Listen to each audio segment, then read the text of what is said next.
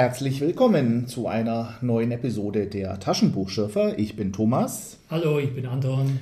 Und wir zwei sitzen heute tatsächlich wieder mal in einem Raum von Angesicht zu Angesicht und können den Podcast tatsächlich im echten Gespräch und nicht über Telefon machen. Das freut mich sehr, aber es ist alles ein bisschen komisch. Wir lesen auch ein komisches Buch. Terra Fantasy Band 41, Lee Brackett, Wächter am Todestor. Erschienen im November 1977. Die englische Ausgabe People of the Talisman stammt von 1964. Es gibt aber auch eine ursprüngliche längere Kurzgeschichte von 1951, aus der, diese, aus der der Roman hervorgegangen ist. Die heißt, darf ich spoilern, Black Amazon of Mars. Und das ist ein kleiner Spoiler für, das, für eines, eine der großen Überraschungen in diesem Roman. Es gibt äh, wieder ein Vorwort von Hugh Walker, aus dem ich mir nichts Interessantes herausgeschrieben habe. Ich schon, aber da komme ich am Ende drauf zurück. Wir haben wieder Eric John Stark. Wir haben wieder Lee Brackett's Serienhelden Eric John Stark. Wieder alleine oder fast alleine in der Wüste, so wie bei Karl May und wie beim letzten Mars-Roman. Er hat einen sterbenden Gefährten bei sich, Kamal, der will in die Stadt Kushat in den Norden. Er stirbt aber und Stark erfüllt seinen letzten Wunsch. Der muss einen einstmals gestohlenen Talisman der Stadt zurückbringen. Sag mal, dieser Kamar, der wird als Marsianer bezeichnet. Wie soll ich mir das vorstellen? Ein altes Volk, das da lebt, wie, wie eine Menschen. Ich habe sie mir wie Menschen vorgestellt. Ich habe es mir vorgestellt wie einen Abkömmling von Kolonisten, der auf dem Mars geboren ist und deswegen als Marsianer bezeichnet wird. Kann das sein? Also unser Eric John Stark ist ja kein Marsianer. Er wird als Erdenmensch oder als Erdenmann bezeichnet, kommt wohl auch von der Erde, ist aber auf dem Merkur aufgewachsen und erzogen worden. Er ist ein Adoptivkind mhm. von Marsianern? Merkurianern. Von Merkurianern. Und woher kommt sein Name? N'Chaka? Das dürfte der, der Merkur-Name sein, weil nur die Erdenmenschen richtig zivilisiert sind. Die Merkur-Menschen sind Barbaren und die haben solche Namen wie N'Chaka, ist ja kein zivilisierter Name. Und die Marsianer, die sind schon überzivilisiert. Das war mal eine Hochzivilisation, die aber jetzt heruntergekommen ist. Okay, das erklärt die Namen. Das ist natürlich alles höchst fragwürdig und sehr, ja. Nicht ausgearbeitet. Erdzentrisch. Aber passt irgendwie ins Bild, ja. Eric John Stark wird auch, und das hat mir nicht gefallen, also vorab, ich finde den Roman schwächer als den letzten, weil das hier fast durchgehend Fantasy ist. Also die erste Hälfte ist eigentlich nur Fantasy, da ist nichts groß von Erde die Rede, nichts groß von, von Raumschiffen die Rede. Stark wird als Barbar bezeichnet. Gut, das war im letzten Band auch so, aber er bezeichnet sich selbst auch als Barbaren. Er hat Angst vor einem Friedhof, ist da abergläubisch. Schusswaffen werden als lange Stäbe bezeichnet, als hätten die Leute da keine Ahnung, was, was Gewehre sind. Ich glaube, es gibt keine gute Erklärung, wo die herkommen. Hm, ja. Ja, sie müssen also nach Kushat, eine Stadt im Norden. Da habe ich gleich eine Frage an, an dich als Astronom. Weit im Norden, hinter dem Horizont, funkelte der Polarstern kalt am Himmel. Und des Nachts schob das Nordlicht sich vor die Sterne. Ich kenne mich da nicht aus. Ist auf dem Mars äh, auch ein Nordlicht im Norden? Also Polarlichter gibt es überall dort, wo das Magnetfeld eines Planeten Teilchen die mit dem Sonnenwind zu diesem Planeten gelangen, in die Atmosphäre eindringen lässt. Jetzt ist die Frage, sind am vierten Planeten, das ist ja der Mars, sind da noch genügend Partikelchen von der Sonne ähm, vorhanden, die da ankommen können? Weiß ich nicht. Und die zweite Frage ist, können die in einem doch wohl vorhandenen Mars-Magnetfeld eindringen und in dieser dünnen Atmosphäre überhaupt irgendwie leuchten? Ich Kann hätte, ich alles nicht beantworten. Ich hätte nicht mal gewusst, ob der Mars sicher ein, ein Magnetfeld hat. Ich weiß aber noch dass ich noch kein Bild gesehen habe, die ja jetzt haufenweise in HD-Auflösung von den NASA und sonstigen Sonden zur Erde gefunden werden. Ich habe da noch nie ein Polarlicht gesehen. Und der Polarstern, ist der auch im Norden auf dem Mars oder könnte man das nicht so sicher sagen? Wenn man weiß, wie die Neigung der Marsachse ist, dann kann man es sicher sagen. Aber ich weiß es nicht, ob der Polarstern auch für Marsianer auf dem Mars auch im Norden wäre. Aber es ist eine gute Frage. Ja, da müssen wir jetzt jemanden konsultieren. Aber ich, ich glaube mal, das ist nicht so verbreitet. Dann lassen wir das als Rätsel offen. Also die Bracket hat es also in den 60er Jahren bestimmt nicht gewusst, oder? Vermutlich nicht. Einmal, da ist die Rede von, das ist so einträglich wie Tutanchamuns äh, Schatzkammer. Auch da weiß ich nicht, ob das äh, auf, auf dem zukünftigen Mars noch so bekannt ist allen Leuten. Gute Frage. Also wir waren auf dem Weg nach Kushat und da, auf diesem Weg gibt es natürlich verschiedene Hürden. Man braucht Proviant, Flüssigkeit, Wasser und dann sind da ganz böse Typen, die Reiter von Mek. Und die muss man erstmal überwinden. Man fragt sich unwillkürlich, ob dieses Versprechen dem armen Kamar gegenüber als Motivation ausreicht, sich in das Land der Reiter von Mek zu begeben. Und dann kommen so Anspielungen, es gibt dahinter Mek gibt es noch etwas, das hat mit Macht und Reichtum zu tun und man denkt, ja, dieser Eric John Stark, der hat es vielleicht darauf abgesehen. Also das war für mich zu dem Zeitpunkt durchaus noch offen, oder? Für mich war er einfach trotzig, weil die Mac nehmen ihn gefangen, behandeln ihn schlecht und dazu noch sein Ehrenwort, dann jetzt erst recht. Er verschweigt den Mac nämlich, dass er diesen Talisman hat. Die suchen den Talisman auch, die wollen Kushat, die Stadt, erobern. Was sonst keinem je gelungen ist, weil die Stadt ja beschützt wird. Die hat ja diesen mächtigen Talisman. Aber anscheinend hat sie den eben doch nicht mehr. Ja, jetzt, jetzt langsam, erklär mal. Also da gab es eine legendarische Gestalt, die hat wohl, nee, die gab es wohl wirklich. Der hieß Ban Kruach, kann ja. das sein? So ein Kultur. Heros. Kulturheros, wirklich gegeben hat. Wort. Und der, der hat den Talisman auf Kushat gebracht. Ja. Okay, und der Talisman wurde von Kama gestohlen und der Meister Eric John Stark will ihn zurückbringen und die Mac wollen ihn auch. So ist es. Das ist eine schöne Konstellation für einen guten Roman, oder? Eigentlich schon. Es gibt nämlich auch Gerüchte, dass die Stadt den Talisman ja nicht mehr hat und deswegen angreifbar ist. Uh. Ja. Willst du was über den Anführer der Mek sagen? Ähm, der Anführer trägt den Namen Ziaran. Ja, ich wollte dich zwingen, den Namen zuerst auszusprechen. Mir ist es auch aufgefallen. Es ist wieder einmal ein Termin, bei dem ich diese komischen Namen immer als erster aussprechen muss. Aber jetzt bist du festgelegt. Also, was habe ich jetzt gesagt? Ziaran. Ziaran. Oder Kiaran, Ziaran ähm, ein, ein furchtbar brutales Persönchen mit einem Beil als Spielzeug in der Hand und also ganz in eine schwarze Rüstung gekleidet. Na fantastisch. Ähm, kommt jetzt die Anspielung, was die schon gespoilert wurde zu ja, Beginn? Ich, eigentlich, wir erfahren später ein großes Geheimnis, aber der ursprüngliche Titel war Black Amazon of Mars. Da kann man noch raten, wenn hier dieser schwarze Krieger auftaucht, äh, Siaran, naja. bei dem schon versucht wird, das Geschlecht, das grammatische Geschlecht zu vermeiden. Äh, das heißt dann immer wieder, der schwarze Helm nickte, aber eben auch der Mann in der Rüstung und auf dem Stuhl saß ein Mann in einer schwarzen Rüstung, weil sich später im Roman eben rausstellen wird, das ist gar kein Mann, sondern eine Frau. Hm. Was eigentlich gar keine große Rolle für, das, für die Geschichte spielt, finde ich. Ja, am Ende aber schon. Ja, diese. Wobei das natürlich viele Fragen aufwirft, auf die wir jetzt noch gar nicht kommen.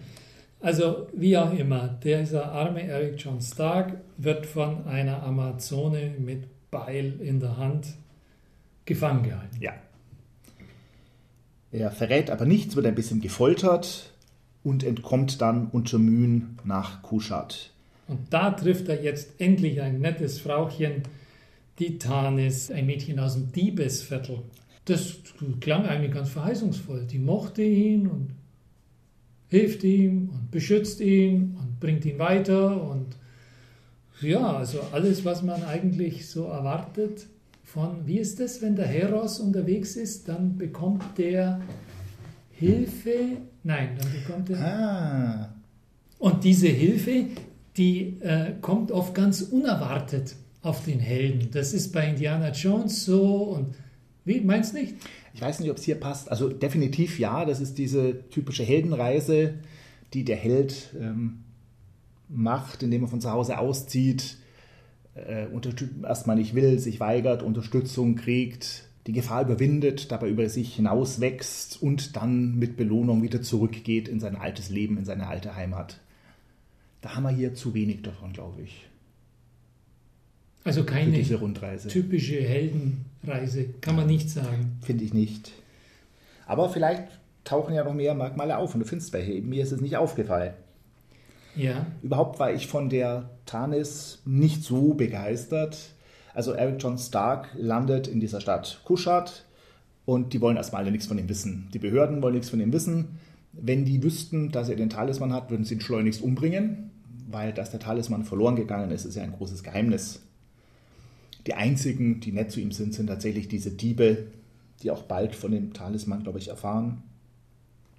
Ja, und diese Tanis, selbst Schwester eines Diebs und zur Diebesgemeinschaft gehörend, gibt unnötiges, unmotiviertes Herumgeknutsche, finde ich, weil Frau und Mann, die müssen halt knutschen. Ich glaube, das hat der Leser erwartet. Er fühlte die warme Festigkeit ihres Körpers, roch ihren süßen Duft und spürte das heiße Leben in ihr. Das Blut pochte heftig in ihren Adern und ihre Brust hob und senkte sich mit ihrem Atem. Sie klammerte sich mit einer wilden Verzweiflung an ihn, ohne zu sprechen. Man erwartet jetzt eigentlich den eifersüchtigen Verlobten oder Bräutigam, mhm. oder? Aber der kommt nicht. Naja, macht nichts. Währenddessen ist Ciaran der Stadt immer näher gekommen, das weiß die Stadt aber nicht. Die will auch wieder, schon wie im letzten Buch, die Stämme vereinigen und dazu eben die Stadt Kushat einnehmen. Wo kommt denn das her? Ist das noch eine Nachwirkung von Lawrence von Arabien, dass hier irgendwelche Leute die Stämme vereinigen wollen? Das ist ja gut. Weil das immer wieder ist. Köstlich. Bei Lee Brackett. Ich sehe schon die Fremen auf dem Sandwurm. Mein mhm. Gott. Oh, oh, oh, oh. Ja, das lag vielleicht in der Luft, wer weiß. Also sowas ist ja lustig. Tja, sie schafft es doch, oder? Schafft sie es? Wobei das ja eigentlich nicht ihr Ziel ist. Das müssen wir auch noch ergänzen. Ziaran ist die Enkeltochter von einem berühmten Großvater, nämlich der war King of Arabien. Nein, der war König von Nar Narisan. Okay. Oder Narisan oder nein, Narisan. Ein König. Genau. Und ja, irgendwie war sie ähm, dem eigenen Vater im Wege.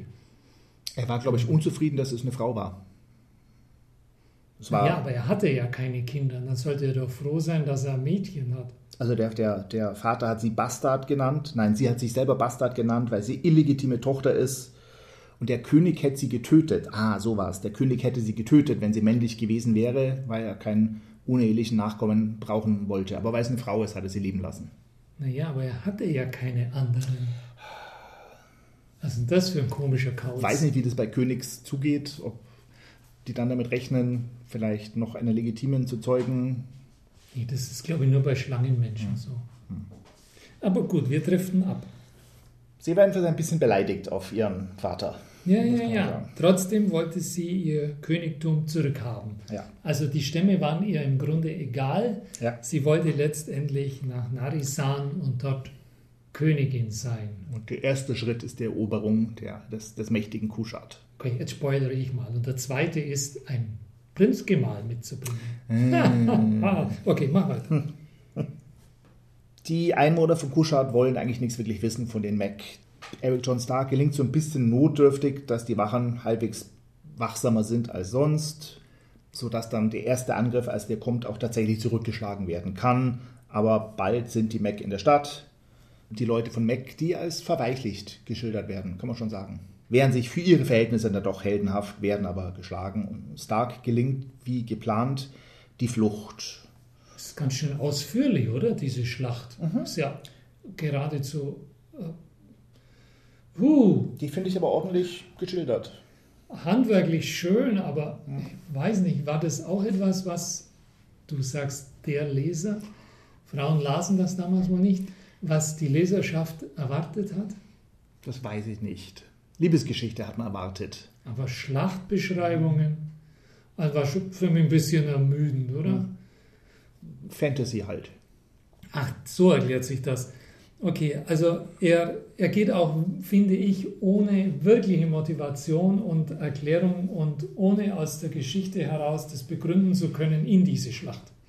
Richtig, hätte, stimmt, richtig, völlig. Es ist von Anfang an das Ziel, dass er und einige andere Getreue sich außerhalb der Stadt treffen, weil sie wissen, dass sie den Angriff nicht äh, abwehren können. Genau. Aber Zum Viertel der Gesegneten. Also dann dachte ich mir, dann geht er vielleicht zur Schlacht, damit man mir die Schlacht beschreiben kann. Äh, dann lese ich das und denke mir, hätte man mir nicht beschreiben müssen. Mhm. Aber die Antwort kommt dann, weil man erreicht das Viertel der Gesegneten nur, indem man sich durch einen Irrgarten, einen unterirdischen Irrgarten arbeitet wie Grabräuber durch Grüfte. Das fand ich dann auch wow. nett geschildert. Im Prinzip ein mehrstöckiger Friedhof, ein uralter Friedhof mit Katakomben, mit ähm, Labyrinth innen drin, teilweise angelegt von den Dieben und Grabräubern, teilweise anderen Ursprungs. Sie sehen auch die Katakomben, in denen die alten Könige der Stadt ruhen, schon längst ausgeplündert natürlich, wenn das die Leute in der Stadt wüssten, weiß aber keiner. Das war stimmungsvoll.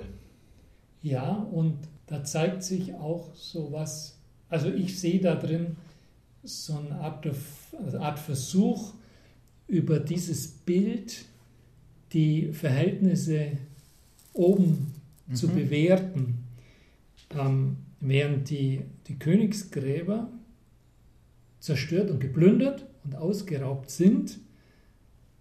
Das ist für mich die Analogie zu den Edlen oben, die sich ja nur die über eine Lüge an der Macht halten. Hohl und wertlos sind letztlich. Richtig, genau. Und denen geschieht es nach ihrer Beisetzung in Pomp und mit all ihren Juwelen, dass da die Verhältnisse im Tod dann richtiggestellt werden und sie im Grunde als leere Hülsen daliegen. Und wer nimmt das wahr? Also wer ist dieses richterliche sehende Auge, der, diese, der die Richtigstellung der Verhältnisse wahrnimmt? Das sind die Geringen unten mhm. in der mhm. Gesellschaft, die aus dem Diebesviertel, ja. die Geächteten, die eigentlich nie mitspielen dürfen, in deren Augen spiegelt sich die Richtigstellung der Verhältnisse im Tod. Also das fand ich, wenn es Absicht war, dann finde ich es eine wirklich schön, ein schönes Bild, was ihr da gelungen ist. Mhm. Ja, also jedenfalls, sie kommen durch und finden auch den Ausgang und sind dann im Viertel der Gesegneten angekommen, wo sich die treuen wenigen Überlebenden hingerettet haben. Ja, wir sind kurz vor, aber noch nicht ganz bei der zweiten Hälfte der Erzählung, weil diese Getreuen, dicht verfolgt von den Mek, retten sich oben in die Berge. Dort erwarten sie Hilfe, denn dieser Heros Ban Kruach hat versprochen mit ihrem Talisman, dass sie oben bei dem, wie heißt die Gegend, wo das, sie sich da treffen? Das Todestor. Das Todestor. Da gibt es irgendwie mit dem Talisman Hilfe für sie in Zeit der Not oder so. Wie genau das gehen soll, wissen sie nicht. Aber sie gehen dorthin, verfolgt von den Mac. Es gelingt Stark, eine Lawine auszulösen, die die Verfolger bremst und dazu führt, dass Ciaran und ein paar andere, oder ich glaube die Ciaran nur, gefangen genommen wird und letztlich sich zu der Truppe dann gesellt, physisch. Ja, gefesselt. Gefesselt. bis dahin ist die Erzählung, auch wenn es Fantasy ist, eigentlich durchdacht, strukturiert, mit Sinn und Logik, oder? Ja, bis zu diesem Zeitpunkt. Und was passiert dann? Das, ja. Wie es passiert ist, weiß ich auch nicht oder warum. Aber dann gibt es eigentlich die große Überraschung. In den Bergen ist plötzlich alles anders. Da gibt es verfallene und noch stehende Türme. Von einem Turm geht ein Schutzschirm aus, der für Wärme sorgt, sodass darum kein Schnee ist. Und dort wohnen, ich nenne es mal Außerirdische. Sie sagen zwar von sich, glaube ich, sie sind die älteste Rasse auf dem Mars, aber für mich sind es einfach Aliens. Ach so. Lange, dünne, menschenartige, schräge, sehr merkwürdige Außerirdische. Und dieser Talisman dient lediglich als Einwegübersetzer. Das heißt, der Talisman sorgt dafür, dass Eric John Stark verstehen kann, was die, ich nenne sie weiter Außerirdische, reden. Und die letzte gute Idee finde ich, die Außerirdische haben selber einen eigenen Talisman. Den haben sie auch von diesem Bankruach gekriegt. Und der hilft ihnen auch zu übersetzen. Das heißt, mit dem können sie verstehen, was die Menschen sagen. Und der Bankruach hat den Außerirdischen dasselbe versprochen wie den Menschen, dass der Talisman ihnen helfen wird, äh, wenn Gefahren von der anderen Seite, nämlich der Seite der Menschen oder der, der Marsianer, muss man fast muss, muss man sagen, äh, der wird ihnen helfen, wenn Gefahr von der anderen Seite kommt. Also die Idee gefällt mir gut. Wir haben zwei Talismane, zwei Versprechen, aber einlösen kann man quasi nur, wenn sie dann zusammenarbeiten und einander helfen. So hat Bankruach dann quasi dafür gesorgt, dass die miteinander kämpfen. Aber in diese Richtung geht das Buch nicht. Nein, geht es nicht. Vielleicht ist der Anspruch auch zu hoch, weil der Gedanke, der hier artikuliert ist, das ist ja der der Etablierung einer Sprachgemeinschaft. Also der Bruder meiner Großmutter, der noch im Ersten Weltkrieg kämpfen musste, hat gesagt, Mensch, wenn alle die gleiche Sprache sprechen könnten, dann wäre dieser Grabenkrieg sofort vorbei. Man würde sich gegenseitig zurufen und könnte miteinander sprechen. Der Ben Kruach will das ja. Der will die Etablierung einer Sprachgemeinschaft, die ohne Verstehensschwierigkeiten einen Konsens herstellen kann. Und wenn der Konsens dann so aussieht, wir brauchen Hilfe und die anderen verstehen das, dann kann man darüber reden, ob man die Hilfe gewährt oder ob mhm. man sie ablehnt oder zu welchen Bedingungen oder was es kostet oder was auch immer. Aber es ist immer besser, als ein hilfloses Bar, Bar, Bar, Bar, Bar, Bar zu hören, wie die Griechen bei den Barbaren und nichts zu verstehen. Insofern ist das schon ein hohen Anspruch. Mhm. Vielleicht will sie uns sagen, der kann nicht eingeholt werden. Mhm. Denn es stellt sich raus, die Außerirdischen sind im Laufe der letzten Jahrhunderttausende oder der längeren Zeit degeneriert zu wahnsinnigen, sadistischen und masochistischen Monstern, die einander, die, die sich selbst verletzen, die einander verletzen, die Menschen verletzen, schneiden, stechen, abschießen, Katz und Maus mit den Flüchtlingen spielen. Ihre ganze Existenz ist hier offenbar ein einziges großes anarchisches Spiel. Sie morden zum Vergnügen. Und es sind nicht nur Morde, sie tun alles Mögliche aus Spaß. Und physische Folterqualen sind lediglich eines davon. Sie hatten tausende von Jahren, um ihre Abartigkeit zu entwickeln und zu vervollkommnen.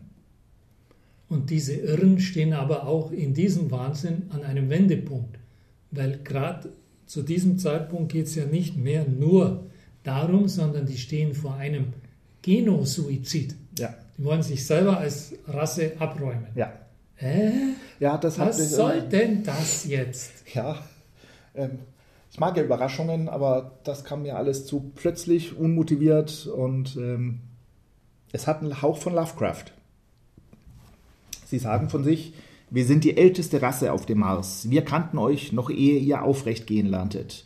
Wir erbauten unsere Städte, als ihr noch in Höhlen lebtet und kaum mit dem Feuer umzugehen wusstet. Und so ähnlich ist es ja bei den Bergen des Wahnsinns, bei Lovecraft, nur dass die da schon längst eben ausgestorben sind.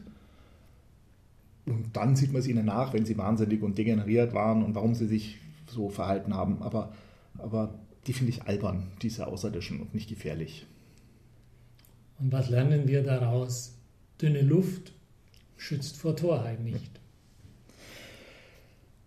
Sollen wir jetzt zu deinem Finale kommen?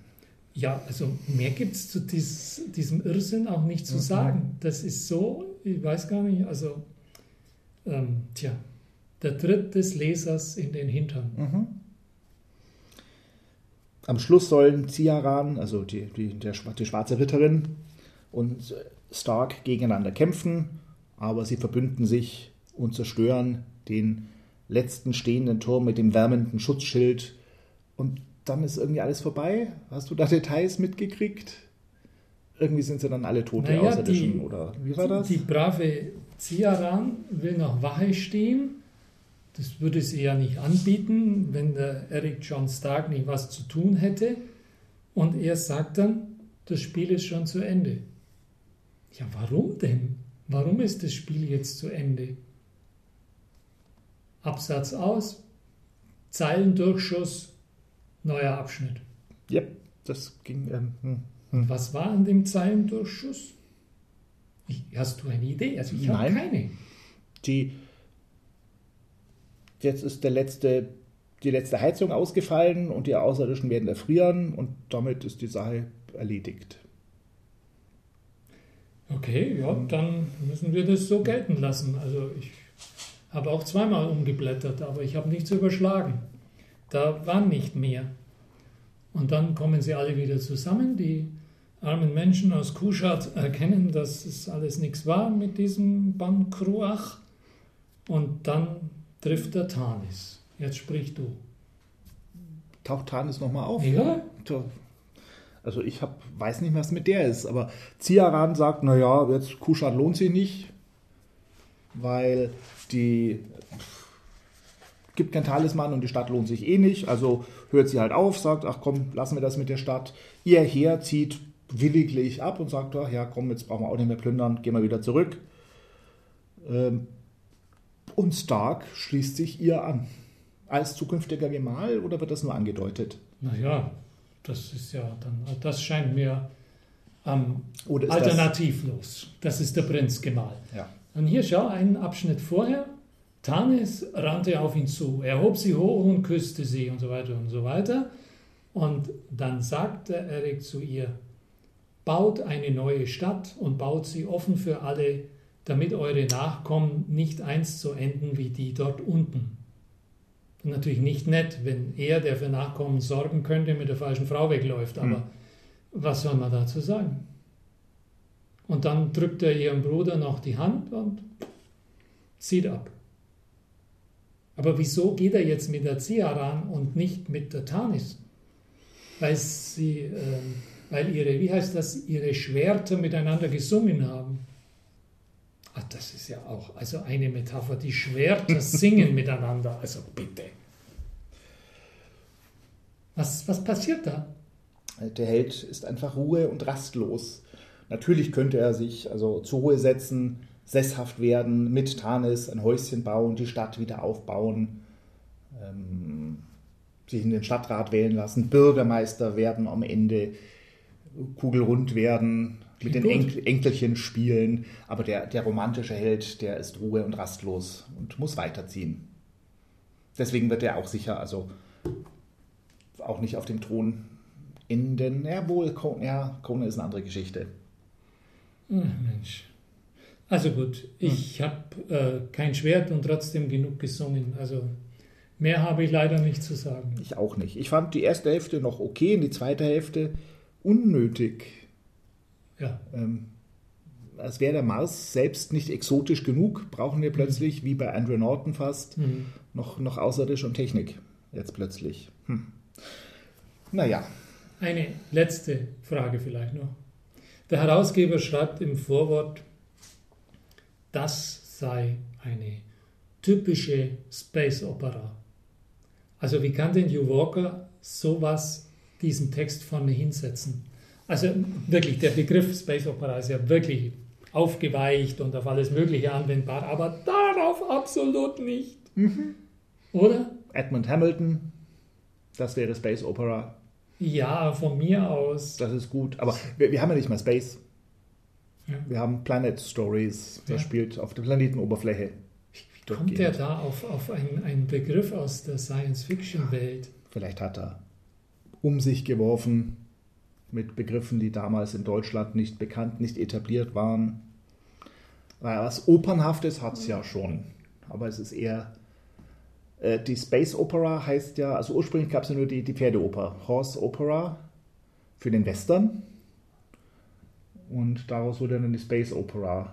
Und wie würde dann die, die Fantasy Oper heißen? Wie? Schwerter, Thighs. Hm. Sword Opera. Sword Opera. Also ich gebe auf. Vielleicht fällt uns noch was ein. Dann war es das für heute. Das war's. Anton bedankt sich, sagt Tschüss und freut sich auf Robert E. Howard. Ach, nächstes Mal? Nächstes Tusch. Mal? Jawohl. Ah, bin sehr interessiert. Von mir auch viele Grüße. Ich war Thomas. Tschüss. Tschüss.